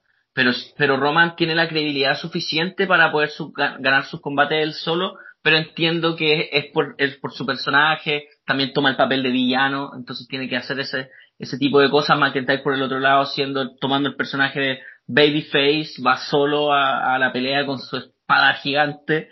Y me gustaba mucho ese concepto que estaba bien marcado, el bueno y el malo, me gusta mucho eso cuando pasa en la lucha libre. También eh, eh, estoy de acuerdo con, con Edgardo, con, con lo de Paul Heyman, que tal vez ya no lo, no, no lo necesita tanto, puesto que Roman ya tiene bastante experiencia con el micrófono, le ha tocado hablar mucho siendo face y ya a la hora de ser heel él tal vez suelta, se suelta un poco más y no necesita Paul Heyman, ya es, está en su oído y, lo ayuda. Eh, creo que queda un poco al debe con Roman con su traje. Ya lo evolucionó, ya se sacó el escudo de, de su pechera, Pero Tiene siento que, quitarse esos pantalones, los pantalones, los pantalones. Tienen que ser más como tribal, más de jefe tribal, ir, ir, tomando más su personaje, hacerlo más creíble, porque yo lo banco mucho. Para mí es el jefe de mi tribu, feliz con encabezado con alguien como Roman Reigns. Así que me quedo con eso. Eh, y la lucha, eh, le pondría muchas, eh, ¿cómo, ¿cómo se llama? Canepas. Le, doy, le doy hartas canepas porque fue perfecta. Ramillete, ramillete. Pues mira, le vamos a dar, eso está bien, cuando nosotros damos más de cinco, como que le queremos dar como que todo el rating posible, nosotros le llamamos el ram, en vez de un ramillete de flores, le damos un ramillete de quenepa. Así que tú le das un ramillete de quenepa. Un ramillete menos, menos uno le pondría, porque si hubiese sido por un título, eh, si hubiese sido titular, eh, ahí le doy todo el ramillete de. Ah, no, si fuera, si fuera una lucha por el. Casi ramillete, le dio el casi ramillete. Ah, el casi ramillete. Y el final eh, me gusta mucho Roman con una llave así de fuerte, de creíble. Y tampoco queda mal McIntyre porque eh, se desvanece. Siento que mantiene su fuerza, pero en Raw pierde un poco el, el over que él tenía al ser campeón porque es un campeón que fue derrotado. Entonces, sí, pero, pero fue derrotado con la ayuda de Jey Uso. eh, Distracción, y eso lo protege. Tú sabes, si no, si no llega, si no llega a ver la distracción de Jey Uso, el espía, el después el, el, el, la sidekick de Jey Uso y encima la llave, pues hubiera, no hubiera tapiado. Tú sabes, eh, eh, es un final que lo protege. Sí, pero siento que eh, al, al ser un campeón derrotado, el roster eh, tiene ganas de enfrentarlo por el título, porque es un campeón que, que, que perdió, porque no es intocable, que no es indestructible. Entonces el roster o los luchadores cercanos a, a ser campeones mundiales tienen más ganas de ser campeones puesto que el campeón vigente fue derrotado. Exacto, exacto, sí, tiene, eh, tiene, tiene sentido. Este, Omar. La lucha de la noche, como ya lo dijeron, Ramillete de Kenepa, en mi opinión, desde ahora lo digo, eh, lucha muy pareja, eh, como mencionaron, personaje de Roman, eh, de Rudo mucho mejor, como dijo Alan, el uniforme debe de quitarse esos pantalones ya y la porquería esa del puño ya debe empezar a evolucionar en lo que es la vestimenta porque el personaje ciertamente lo está mangando, este, las promos le quedaron muy bien, el final protegió bastante a McIntyre, eh, me gustó la agresividad y lo física que fue la lucha, lo mencionó creo que fue Alan, eh, la lucha fue bien física, se dieron con todo y fue bien creíble eh, que estos dos tipos grandes y fuertes de verdad se estaban peleando. Yo lo veía más bien como ellos dos peleando por quién de verdad es la cara de la compañía. Y de verdad, mm, Roman Reigns, el que me conoce sabe que no es de mis luchadores preferidos, pero en esta lucha lució espectacular. McIntyre no nos defraudó como siempre y la lucha fue muy buena. Me gustó cuando le hizo el Samoan Drop en la mesa y después el spot que siguió cuando la cámara enfoca a Roman Reigns y vemos a Roman sentado en la faldeta del cuadrilátero, las expresiones faciales de Roman de bien malo como bien molesto y cuando el otro se está incorporando lo crucifica con ese spear que rompe a su vez el muro que estaba detrás. Pienso que esos tres spots y que la cámara cogiera a Roman eh, y él vendiera facialmente el enojo, eh, pienso que llevó esa lucha a otro nivel. Muy bien. Gerardo, ¿cuántas kenepas tú le das a esta lucha? Ramillete. Yo le doy ramillete, casi ramillete de Allen, así que creo que fue entonces la lucha del año. Este, oye, vamos entonces a cerrar este episodio sobre y dar la opinión sobre lo del tributo del Undertaker en, en este evento del Survivor Series se lo quiero dar a nuestro invitado Alan. Alan, ¿qué piensas de, de cómo la WWE le hizo este tributo y esta despedida al Undertaker por sus 30 años en la WWE? Eh, me gusta que se mencione eh, la carrera de un luchador tan grande como el Undertaker, que se recuerde eh, cada día, pero siento un poquito que la W se está pasando y está usando mucho ya el Undertaker, como que eh, muchos anuncios de que se va a retirar, luchó contra Styles, hicieron su su documental. Es que le están sacando todos los chavos que pueden ahora. están sacando todo porque ya no lo van a tener para vender los WrestleMania. claro, entonces es como que ya mismo van a vender probetas con sangre de Undertaker lo más posible exprimirlo. Encontré que era un, un poquito, un pelín raro que aparecieran todos sus amigos y después, no sé, con el poder de Joey Wowie o de Undertaker también que se teletransporta. Desaparece. Eh, aparece Vince y Vince McMahon ahí está solo. No, lo encontré muy extraño porque pensaba que todos ellos iban a saludar a Undertaker, algo así. Lo estamos hablando fuera de cámara. muy raro, no sé quién de quién fueron los poderes, porque yo sé que Undertaker tiene poderes, se puede teletransportar. No sabía. los poderes fueron los de Kane. Tú viste, cuando Kane entró, todo el mundo lo ah, miró como que tú estás en personaje. Eh, era el único que estaba en gimmick. Y ellos todos los miraron y de momento desapareció todo. o yo tenía miedo que eh, explotara el fuego de Kane y estaban todas esas leyendas. Eh, Habían miles de años en el cuadrilátero en ese momento. había muchos años. Y de la nada se desaparecen, aparece Vince y presenta a Undertaker. Aparece la muerte en vida, que Vince tiene más años que Matusalén. también que se vio, eh, se notó el, que los años le han pesado a Vince y en su discurso también se nota un poco avejentado, muy avejentado, eh, a la hora cuando lo presentó y la entrada de Undertaker que estábamos acostumbrados. Y yo en ese momento hubo un rato que ya quería apretar Star y saltar la entrada y ver qué hacía Undertaker arriba del ring, porque era mucho, mucho, mucho rato. Y con mi amigo en ese momento les dije, oye, hay algo muy raro que yo encuentro de Undertaker. Undertaker tiene el poder de teletransportarse, lo hemos visto durante toda su carrera, teletransportarse al ring, se apaga la luz, aparece, se teletransporta, pero para entrar se demora un año caminando del ring la entrada más larga de la historia. Claro, la entrada y la despedida más larga. Pensé que iba a ser una garra, una tumba rompecuello a alguien. Me quedé con esas ganas de verlo luchar por última vez. Y siento que tal vez este no es el 100% del retiro de Undertaker. Siento que si aparecen los petrodólares y los sacan del retiro, los sacan de la tumba y vuelve a luchar.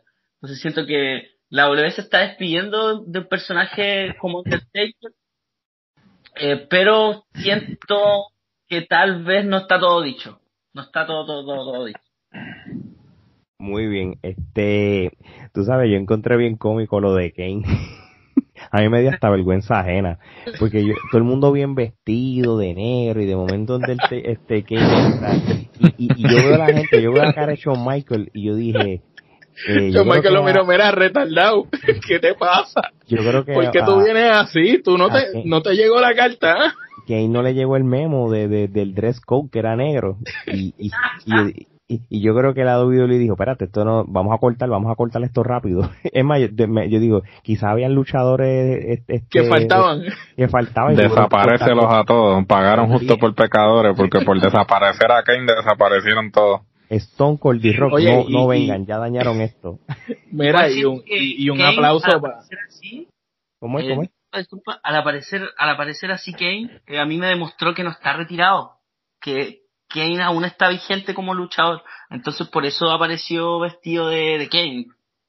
Lo que pasa es que todos los demás, eh, Triple H no está totalmente retirado, está parcialmente retirado y todos estaban bien vestidos. El único que, fue en personaje fue Kane. Y, y como si nadie hubiera visto ya Kane sin personaje. Tú sabes, Kane, el último personaje de, de Kane fue sin, sin careta. ¿tú sabes? No, Kane, es, Kane es, Kane es, es, un gobernador, es, un alcalde. Es, es, alcalde, o sea, es alcalde. O sea, es como que, porque tú todavía sales en gimmick? Y todo el mundo te ha visto de alcalde con, con, con, con trajes baratos. Y con el pelo corto. Y con el pelo, y es como que ya realmente ya no tiene uso que, que, que esté en gimmick, porque ya perdió la, perdió la, magia. Sí, ¿no? Eh. y hay que, hay que darle mención a nuestro puertorriqueño Sabio Vega, que estuvo allí vestido de Taz. Yo pensaba que era Taz. observa, observación, este, por la bandera. Eh, no, eh, ¿por qué a Sabio Vega le pusieron la música de eh, latina de teclado genérica? ¿Por qué Porque no, porque le pusieron, la, música porque creo que le pusieron la primera música que él tuvo. Estaba yo preguntándole eso mismo a Ale. Y Ale me estaba diciendo que esa era la música que él usaba cuando entraba solo antes, como sabía. esa, música, ¿tú te acuerdas los teclados? ¿Tú te acuerdas los teclados cuando tenían los Yamaha? Que eh, eh, los Yamaha, los, teclados Yamaha que tenían como que sonido. El este, Caribe, la pues, música del eh, Caribe. La música del Caribe, pues cuando lo vi, cuando lo sentí entrar dije, wow, o sea, eh, le hubiesen puesto la de los boricuas, que a mí me gustaba la canción de los boricuas, eso, hubiese sido mejor. Él la cantó, él cantó un cantito ahí en sí, la él cantó el cantito, no se le estaba cayendo la, bandera. Bueno, pero mal que no se le cayó, la agarró en el aire. Sí, la agarró en el aire, sí. Dios mío, porque no se caga la, que no se caiga nuestra bandera, que no se caiga esta bandera, que no se caiga esta bandera. Eso es lo único que yo decía. que la bandera de nosotros no. Tú sabes que yo creo que cuando él cantó la canción de, de los boricuas, ese pedazo, yo creo que él ni él mismo se esperaba que le pusieran la canción de cuando él entró como Sabio Vega sí, no, él, escuchó la canción y le decía, pero esta canción yo no me acordaba. Esta no, sí, él ni probablemente ni se acordaba que esa era. Definitivamente, esa es mi única observación en cuanto a lo de, en cuanto al segmento como tal, me pareció eh, eh, desafortunadamente se dio sin público. Yo creo que una despedida como esa se, tenía que dar con, con, había público. Que esperar, había que esperar. Había que, había que esperar a que hubiese público, porque yo estoy por seguro que si hubiese habido público, la dinámica hubiese sido totalmente diferente.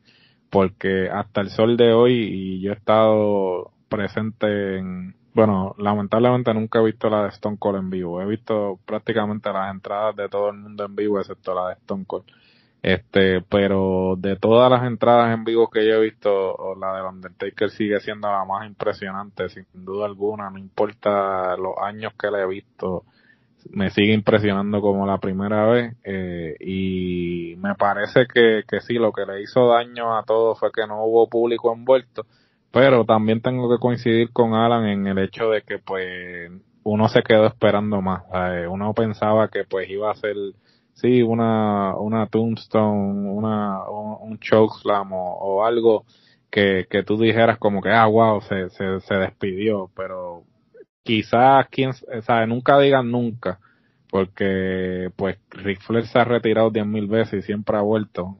no, y él lo este, dijo en el, él lo dijo en el podcast que lo entrevistó Stone Cold después de Survivor Series. Y él prácticamente dijo, si la llamada del Oldman, del viejo, refiriéndose a Vince, eh, aparece y, y, pues eh, entiendo que, sí, pues. que hablen claro, que si aparecen los, los árabes billetú y le dicen. Y ofrecen un millón eh, otra vez. Quiero, quiero Undertaker otra vez. Undertaker se para con su, Con, su nueva cadera que, que le, le reemplazaron y, y, y, le, y le hace el show de los shows a, los a los árabes. Porque bueno, sacaron de retiro a Shawn Michael que dijo que no iba a luchar. Los árabes, los árabes este, ya están a punto de, de, de clonar ellos este ya tienen la tecnología para clonar y aparentemente en el Ultimate Warrior y Macho Man este, sí en el próximo Gran, en el próximo Grand Jewel va a ser el Ultimate Warrior este contra Macho Man este en, la, estelar.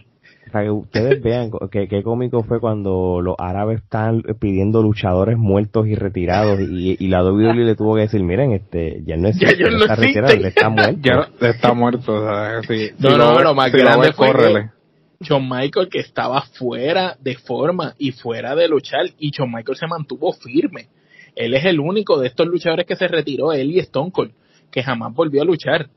Y sin embargo, por chavo volvió, mira, por dinero ni siquiera, ni siquiera, ni siquiera luchó con AJ Styles y vino a luchar con, ellos. Bueno, pero tú sabes una cosa y, y, este, yo creo que Undertaker en estos últimos meses, después que él tuvo su, su WrestleMania final con, con AJ Styles y él empezó a hacer el documental, el famo, los famosos documentales que hizo y, y todo. Yo creo que la experiencia que él tuvo en, en, en Arabia fueron malísimas. Te, vamos hablando con lo de Goldberg, estamos hablando de la lucha que tuvo de Kane y los DX, que, que prácticamente eh, yo no creo que Undertaker esté en una posición, y yo sé que por dinero mucha gente va a cambiar de opinión y eso, pero yo creo que Undertaker de Arabia, yo no creo que él quiera saber más tú sabes, yo creo que él, él dice, yo creo que con las malas experiencias, a menos que no fuera como pasó a principios de año, que él fue a Arabia y solamente le hizo un chokeslam a, a AJ y, ganó el crown porque prácticamente pues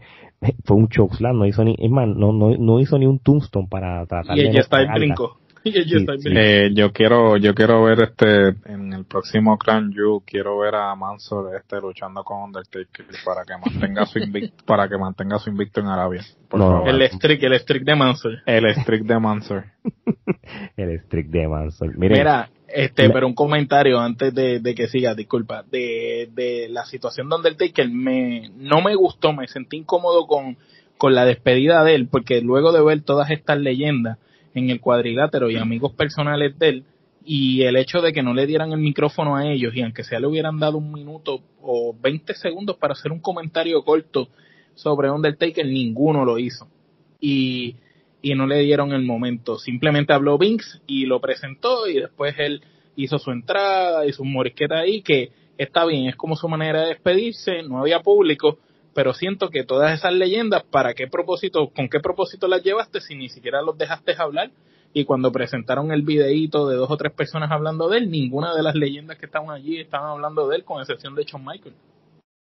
No, claro. Y de, igual manera, si vamos a, la parte entonces ya lo que es el tributo Undertaker o, cuando él coge el micrófono y dice las últimas palabras y, y, y, y cuán emotivo está Vince McMahon, yo creo que yo, yo como yo le estaba contando a, a, otras amistades que casualmente el, el primer eh, pay-per-view que me pidieron en mi casa fue el Survivor Series del 90 y, y, y ver de que 30 años después yo estoy viendo el pay-per-view del Undertaker despidiéndose de la fanaticada, o sea, yo tuve la dicha de ver en vivo, yo vi en, yo vi en vivo el debut de Undertaker, yo lo vi en vivo y vi el, el final y, eh, me hizo como que transportarme al tiempo y decir, wow, como, como 30 años pasan rápido y todo y, y ese legado que va a dejar, yo creo que es este ya, eh, e, esa etapa, hay una etapa bien grande de la, de la lucha libre que se fue una vez este, el Undertaker su, hizo su despedida y fue bien emocional para nosotros los fanáticos en esa él parte. Es, él es y ha sido la constante y la columna vertebral de la WWF y después la WWE por los pasados 30 años. es el único luchador constante que nunca se ha ido, que ha estado ahí independientemente de todas las situaciones y que siempre ha dicho presente. Así mismo es, Gerardo, si tienes alguna opinión sobre esta parte final del Undertaker. No, no, este, realmente lo que iba a comentar lo dije anteriormente, este, y ciertamente pues eh, es una lástima que, que no hubiese habido público eh, envuelto disponible. Eh, esperemos que si en algún momento, bueno, si en algún momento no, cuando se normalice la situación, pues eh, hagan algo con público presente. Un especial de robo o algo. O, sí, que hagan un especial o que simplemente, pues, si realmente está retirado, pues que entonces este lo introduzcan al Salón de la Fama. Eh, ya no será para el 2021, porque todavía, pues, entiendo que el WrestleMania de este año se va a celebrar como el que se celebró bueno, el del próximo año como el de se celebró el de este año. So, me parece que la decisión indicada debería entonces ser que en el 2022 este Undertaker sea ya hubiera público. El, la persona principal a ser introducida al Salón de la Fama. Muy bien, muy bien. ¿Y quién lo quién lo induciría? Eh, este Kane. Kane, este, la mejor persona probable. Sería, sería lo más conveniente. Tú sabes lo que yo pienso, y con esto podemos cerrar, y qué, qué, buen, qué buena pregunta. Si no es Kane, por primera vez en la historia podría ser el mismo Vince McMahon. Sí, Vince, ¿quién, quién introdujo a Stone Vince, Vince McMahon eh, ya... Introdujo a Stone Cold, ¿verdad? No, no, Vince no, intro, eh, no, introduce a nadie porque ya para unos cuantos luchadores se lo han pedido y él dice que no, porque si él introduce al luchador le quita, le resta importancia al luchador. Bueno, pero que, no es cualquier luchador, yo creo es el único que fue fiel. Por, lo emotivo que estaba Vince McMahon, este, yo creo que yo creo que ningún luchador o ninguna persona va a atreverse a, a cuestionar la misma Hello, eh, eh, Undertaker es Undertaker y, y ahora mismo cuando ahora mismo cuando pase el tiempo yo creo que yo entiendo que Vince McMahon debería ser el apropiado si no es Kane para para introducir. Lo que pasa es que Kane por la historia y Vince por el significado de que, de que Undertaker ha tenido para su empresa. Podría decirte que, que Undertaker es como el hijo, prácticamente. Mm, así mismo es. Es, como el hijo, como, ¿cómo se podría decir eso? Es como el hijo profesional. Sí, sí, prácticamente. En la profesión, como el hijo profesional prácticamente de Vince McMahon, porque es el que está guay. ¿Qué tú crees, Alan? Eh, que sí, Vince es más indicado que Kane, creo. O sea, por historia, porque es su hermano y, y, todo lo que conlleva, pero creo que Vince, no hay ningún trabajador en la historia de W tan fiel como The Undertaker y tan buen trabajador y creo que si Vince lo indujera sería como un agradecimiento a todo lo que él hizo durante su carrera por WWE. Yo creo que más exacto, yo creo que ahí tuviste lo clave. Yo creo que es la fidelidad el, eh, que, que Undertaker le, le dio a, a, Vince y a la WWE por los últimos 30 años. Y, y sí, este, yo creo que, que, que, que, va a ser este un boquete porque no va a haber un Undertaker este en la WWE va a haber muchos personajes que van a tener una línea parecida y que y estilo pues como Bray Wyatt o Kane o otros pero Undertaker va a ser único no hay nadie como él. nunca lo va a es que si, si tú te pones a ver nunca ha podido haber otro D-Rock otro Stone Cold otro Triple H otro Shawn Michaels, pero, pero la diferencia, Pero la diferencia es que, eso, eso tienes toda la razón, pero la diferencia es que el personaje de Undertaker es, es único, es tan único. Es icónico. Es icónico. Es porque lo protegió, eh, eh, lo protegió también. Tú sabes lo que son 30 años, 30 años casi sin romper kayfabe, sin hablar nada tras bastidores, protegiendo a su personaje al máximo. Eso es lo que hace que el Undertaker sea grande que protegió su personaje todo el tiempo. Y, y, no solamente protegió el personaje, sino que cada cierto tiempo pues le hizo un, le empezó a hacer el Se reinventó, se reinventó. Lo, descansó un poquito con, con American Varas. Con el American Varas, después lo, lo traes y lo haces como un híbrido y, y, y qué mejor manera de tú acabar ese legado de él cuando esa lucha con, con AJ Styles fue ese híbrido de American Varas con el Deadman y, con, y él lo mencionó en el podcast de Austin con, con Mark Calloway. Él mismo mezcló lo que es él como persona, lo que eran los dos mejores personajes. Así mismo es, así mismo es. Así que vamos a ver. Bueno, muchachos, eh, yo creo que esto es todo. Alan, este, yo te agradezco que hayas sacado el tiempo para, para dar tu, tu review, tu opinión y tu punto de vista de como luchador. Se aprecia. Yo creo que es una perspectiva que ninguno de nosotros tres vamos a entender nada más que, que a ti. Así que te agradecemos este la visita. Para la gente que quiera saber más de ti y tu carrera, ¿cuáles son las redes sociales? Mis redes sociales es en Instagram Alan Estues, en YouTube Sobredosis con un 2. Y esas, serían mis redes sociales, Facebook Sobredosis Luchador Chileno. Y estoy muy agradecido por la invitación y, compartir con ustedes. Siento que no chocamos mucho en opiniones y, compartimos bastante lo que es el amor por la lucha libre y con eso estoy muy contento de estar con ustedes. No, seguro que sí, de verdad que sí. Y, y, ya saben, gente, este, en las próximas semanas va a salir la entrevista completa de, de Alan Estuez para que conozcan la trayectoria de él en la lucha libre. Ahora mismo actualmente es parte de la empresa CNL en Chile. Este, saben que nosotros tres como Trifulca Wrestling Media tenemos una gran admiración por la lucha libre chilena y vamos a seguir aprendiendo y entrevistando otros colegas como Alan. Así que, así que esto es todo de parte de Alan, Alex, Omar y Geraldo. Esto es hasta la próxima.